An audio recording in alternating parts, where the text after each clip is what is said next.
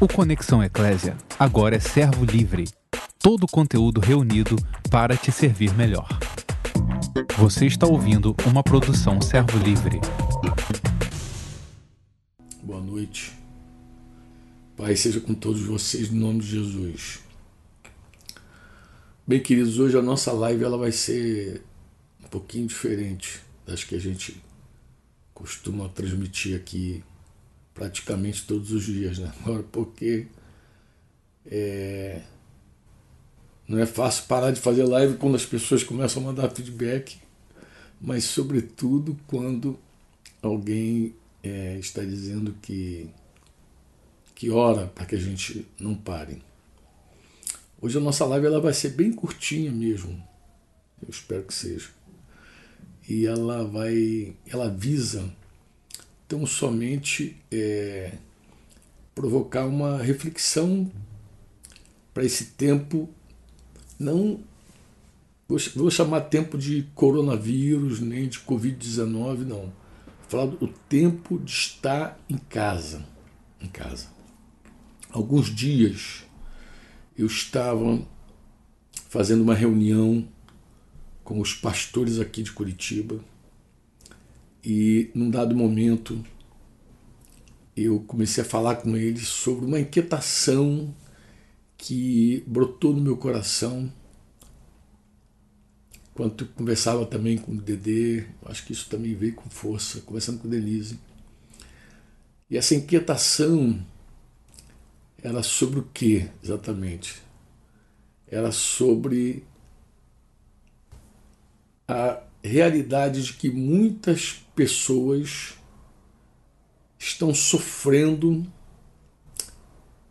esse isolamento mais porque elas não têm alegria e nem prazer de estarem em casa. É isso mesmo. É, muita gente não tem alegria de estar em casa. Ou seja, sua casa não é um lar. Porque nós podemos ter uma casa e não ter um lar. É, é a mesma coisa, uma, uma, uma semelhança, por exemplo, com alguém que tem cama, uma cama bonita, ortopédica, um colchão top, colchão da NASA, e não tem sono a mesma, a mesma relação. Quando você tem muita comida, condições de no mercado comprar, mas não tem fome. Né? Ou quando você tem uma, um jazigo perpétuo, um lugarzinho lá no cemitério, você tem de repente uma, um espaço no cemitério, você já comprou, já garantindo, mas não tem entrada no reino dos céus. Agora fui forte, né? Peguei pesado. Mas é bem isso que acontece com muita gente.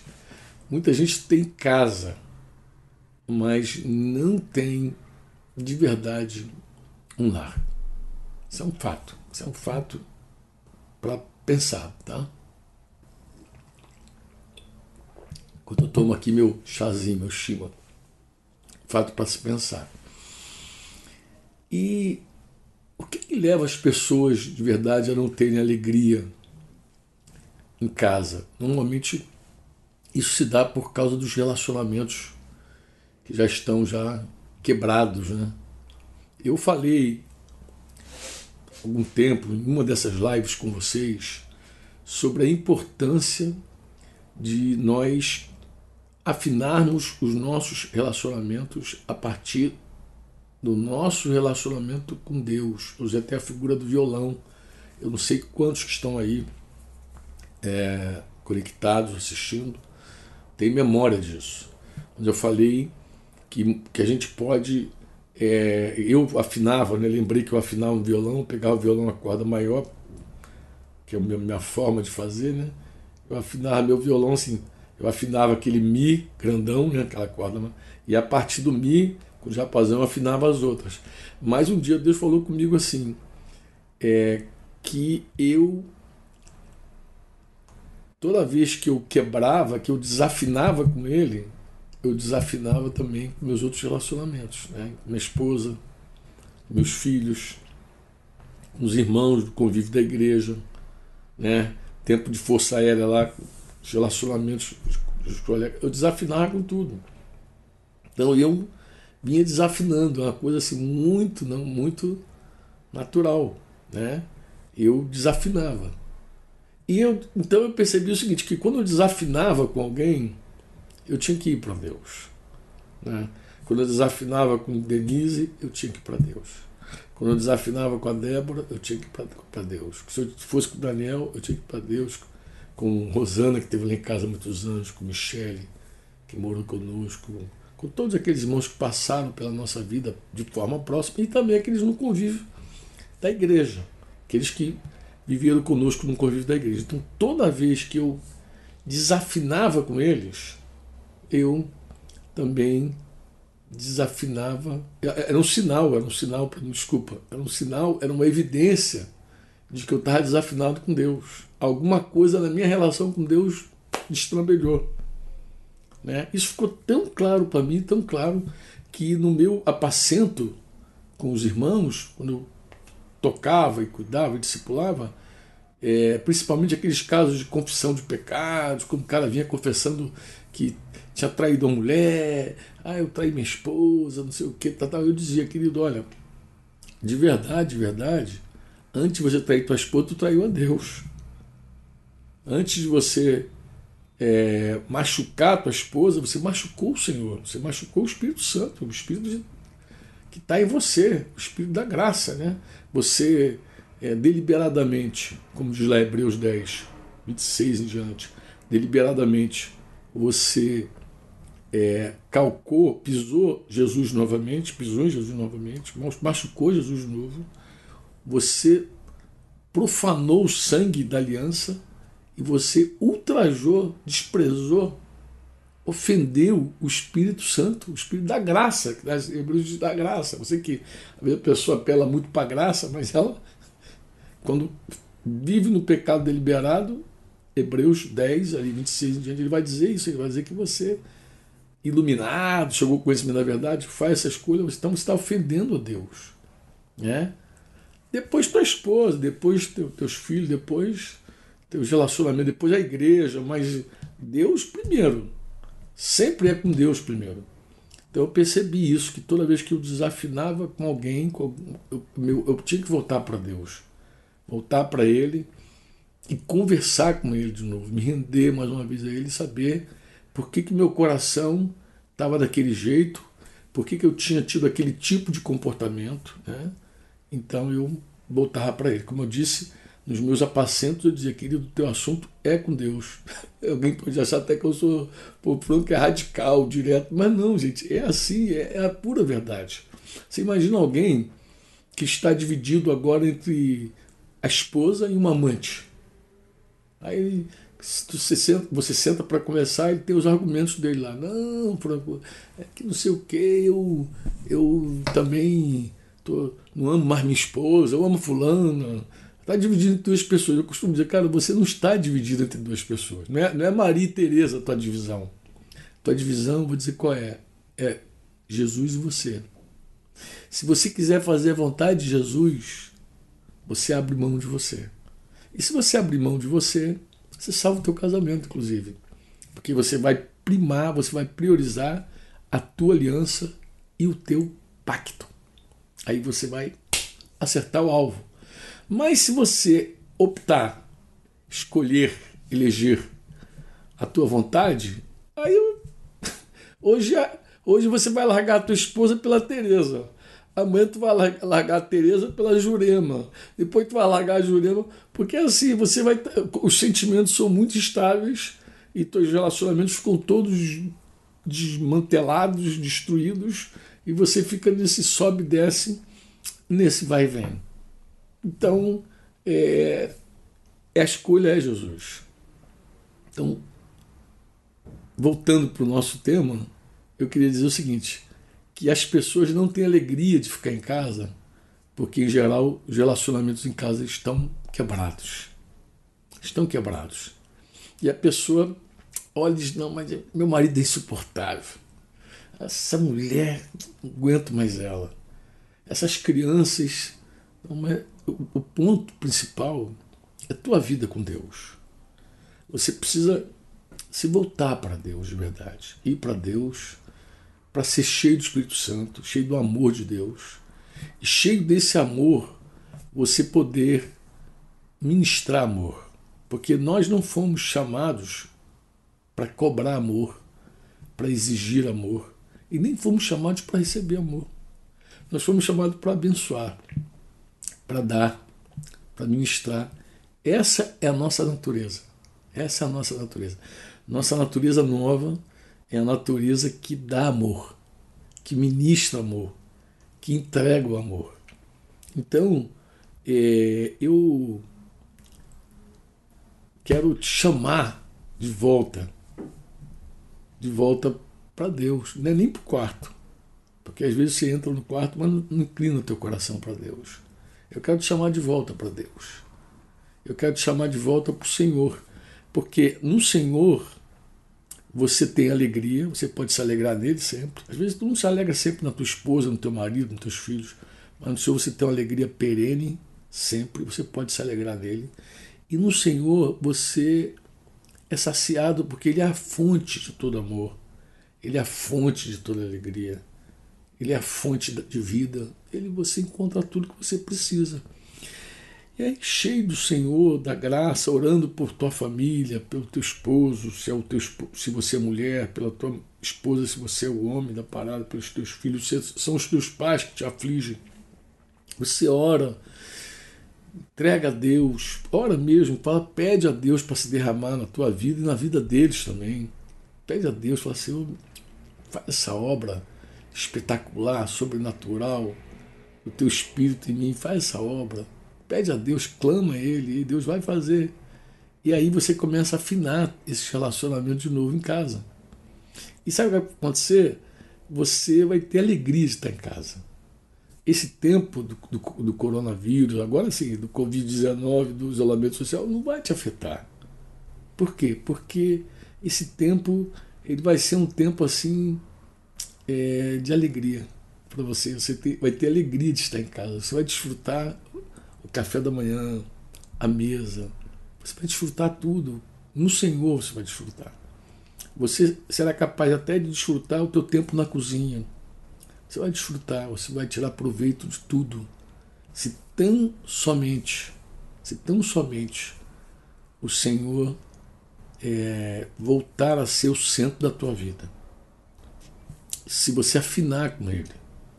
Você, quando você afina com Jesus, você descobre o teu papel como marido, você descobre o teu papel como esposa, você descobre o teu papel como filho, se você afinar com Jesus. Inclusive, eu queria te dizer algo assim bem pontual. Se você nunca leu, nunca entendeu, nunca estudou as escrituras sobre o teu papel, eu te recomendo a fazer isso. Descubra teu papel. Por quê? Porque se você casou, você assumiu um papel. De, de, de, se você é homem, você é o provedor, você é o chefe da família, você é o amigo, você é o pai, você é o esposo, você é o amante da tua esposa. Se você é mulher, você casou, você está ali como mulher, esposa, mãe, companheira, cúmplice, você está ali ao lado do teu marido, cooperando debaixo da missão dele. Se você é filho, você tem deve honra aos teus pais, deve amor, respeito. Você deve seguir e viver em função de fazer a vontade de Deus e glorificando a Deus, revelando Deus, porque glorificar é, é, é tornar Deus visível. Glorificar a Deus assim na vida, é, na tua vida, nessa, nesse relacionamento com teus pais, de repente são incrédulos, eles podem de repente ver, colocar os olhos e ver o que Deus está fazendo na tua vida. Né? Você pode, com um testemunho silencioso, alcançá-los de maneira plena e vigorosa. E vigorosa. Eu falava com meus companheiros, eu não tinha alegria de voltar para casa. Eu conto essa história para eles, eu, eu conto para eles, eu digo, olha, eu não tinha nenhuma alegria de voltar para casa. Eu confesso a vocês que eu, quando comecei meu ministério, eu ia, saía, mas não tinha alegria de voltar. Mas um dia, Deus mudou isso na minha vida. Mudou mesmo, profundamente, mudou profundamente. Quanto mais eu me relacionei com Jesus, quanto mais também eu aprendi o meu papel. Quanto mais ele foi trabalhando, me quebrantando, eu parei de ter, por incrível que pareça, alegria de estar fora. Eu, eu comecei a deixar minha casa debaixo de um pesar muito grande. Eu conversei isso com meus irmãos, eu inclusive registrei isso, gravei uns 10 minutinhos dessa conversa, está registrado, estão registrados, porque a gente estava fazendo uma reunião pelo Zoom, e eu gostaria de terminar esse tempo aqui deixando contigo essa conversa. Pô, uma conversa muito pessoal, né? É uma reunião com o presbitério local aqui de Curitiba, aqui os irmãos que sentam à mesa pastoral para cuidar da igreja aqui onde a gente participa. São, a maioria são jovens, né? O único coroa sou eu, o vovô da parada. Mas foi um. Como a gente tem na nossa reunião vários momentos que a gente para para compartilhar a palavra, mas também para abrir coração. Né? A gente, em vários momentos a gente participa assim, é, desse jeito, dessa forma. Né? A gente para, abre o coração e tal. Então é uma reunião assim muito.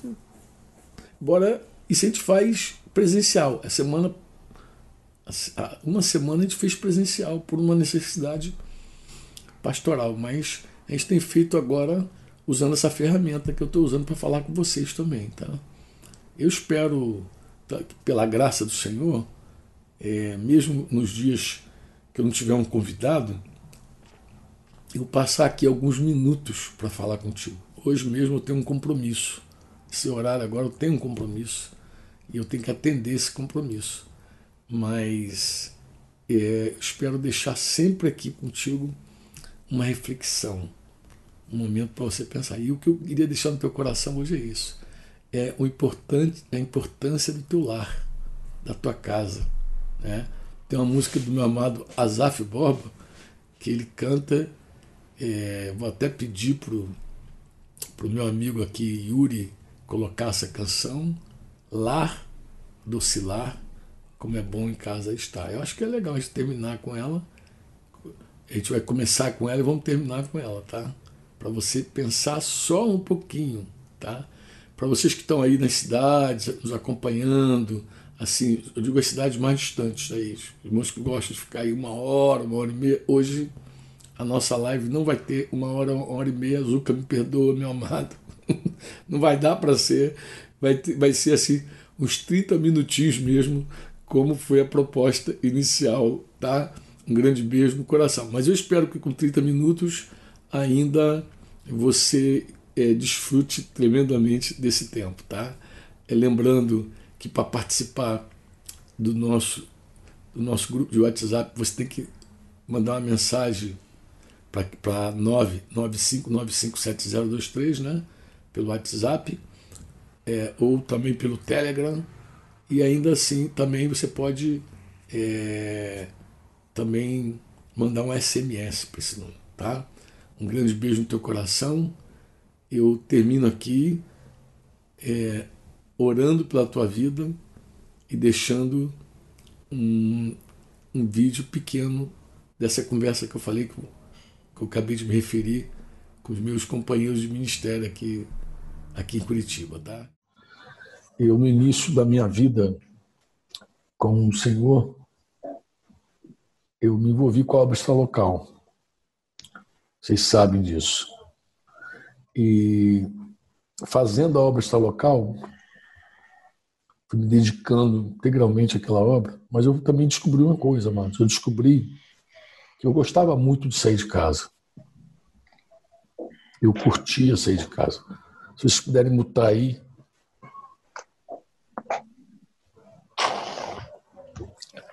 Eu curtia meter o pé e sair de casa. Eu não tinha alegria de voltar para casa assim, quando eu digo não tinha alegria, Não tinha voltar para casa, estar em casa não era uma coisa que me enchia de prazer e alegria.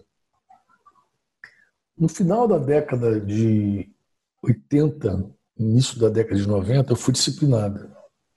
A primeira disciplina, que foi a disciplina pública. E parte da minha disciplina tirou todo o meu serviço extralocal. Eu fiquei em casa e eu comecei a ver a minha agonia de ficar em casa.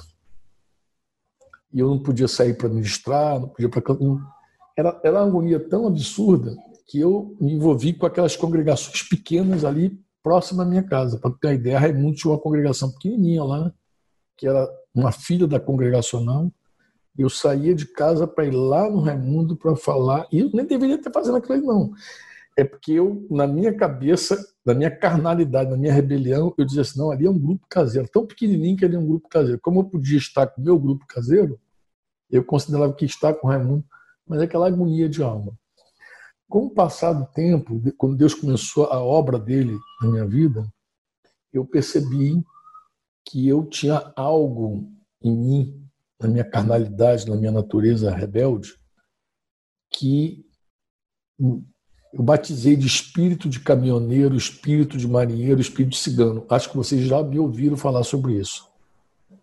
Que houve um momento que Deus precisou literalmente tirar de mim me liberar, me limpar desse espírito de aventureiro. Mas não é um. Irmão, só, só um minutinho que eu vou, vou, precisar atender a Simone aqui, que ela está me puxando. Só um é minutinho. É uma aventura, é uma aventura no bom sentido. Vocês querem que eu dê uma pausa aqui para esperar o Dinho? Acho bom, Fran. Vamos dar uma pausa, porque. Eu, eu já ouvi isso sim. Então, retornando aqui à nossa conversa, eu então percebi que Deus começou a me limpar dessa coisa do, do hippie, do marinheiro, caminhoneiro, mochileiro, como o senhor disse, aquele zero todinho. E eu perdi completamente a vontade de sair. Eu comecei a ter uma alegria tão grande de ficar na minha casa. Eu, eu passei 10 anos focado em casa. Foi a década de 90 inteira. Em 97 a gente comprou um sítio vocês lembram? E no final da década de 90, eu reencontrei Jorge Michan lá no Chile, naquele encontro de Diego Portales. Bem, aí Michan foi, foi ao Rio e Michan começou a falar que Jesus pregava, ensinava em todas as cidades, todas as aldeias. E aí o Espírito Santo veio sobre mim numa daquelas reuniões, eu chorava e eu não entendia porque Deus estava fazendo chorar tanto. E eu ouvi de novo o Senhor dizendo que ia me levar para fora do rio. Eu já não queria mais, irmãos. Aquele fogo tinha apagado. Então, o que, que eu discerni? Que Deus apagou o fogo estranho da minha vida, que não era um fogo legítimo. Eu não tinha um desejo legítimo de ir. Eu tinha um fogo meu, que Deus precisava limpar e limpou. Naquela década, Deus limpou. E aí, amados, e por que, que eu estou lembrando disso? Por, por conta do, desse tempo que a gente está vivendo aqui do Covid. Por conta desse tempo aqui. Por isso que eu estou falando. Eu estou falando justamente por isso, por nada mais que isso. Tá?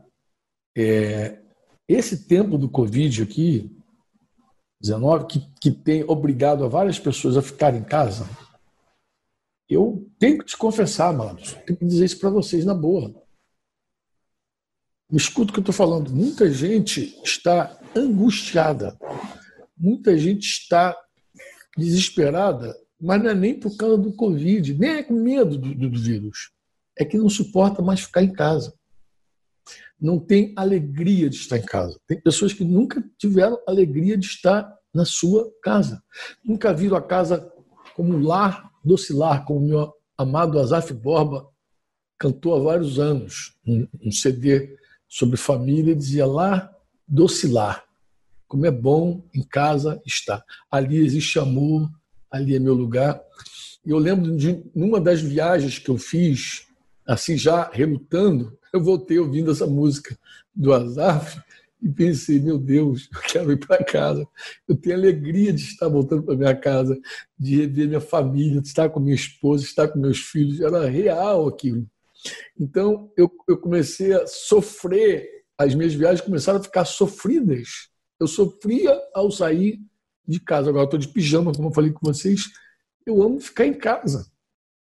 As minhas viagens não, não tem mais aquele fogo estranho nas minhas, minhas viagens. Eu saio porque eu sei que essa é a vontade de Deus. E não tem nenhum motivo mais. Eu digo, Senhor, eu não tenho nenhum interesse de nada, eu já não tenho mais vontade de nada. É, eu louvo a Deus porque Ele limpou isso da minha vida. Mas eu entendo que esse tempo, esse momento, irmãos, é um tempo muito desafiador para várias pessoas que não suportam, simplesmente não suportam ficar em casa.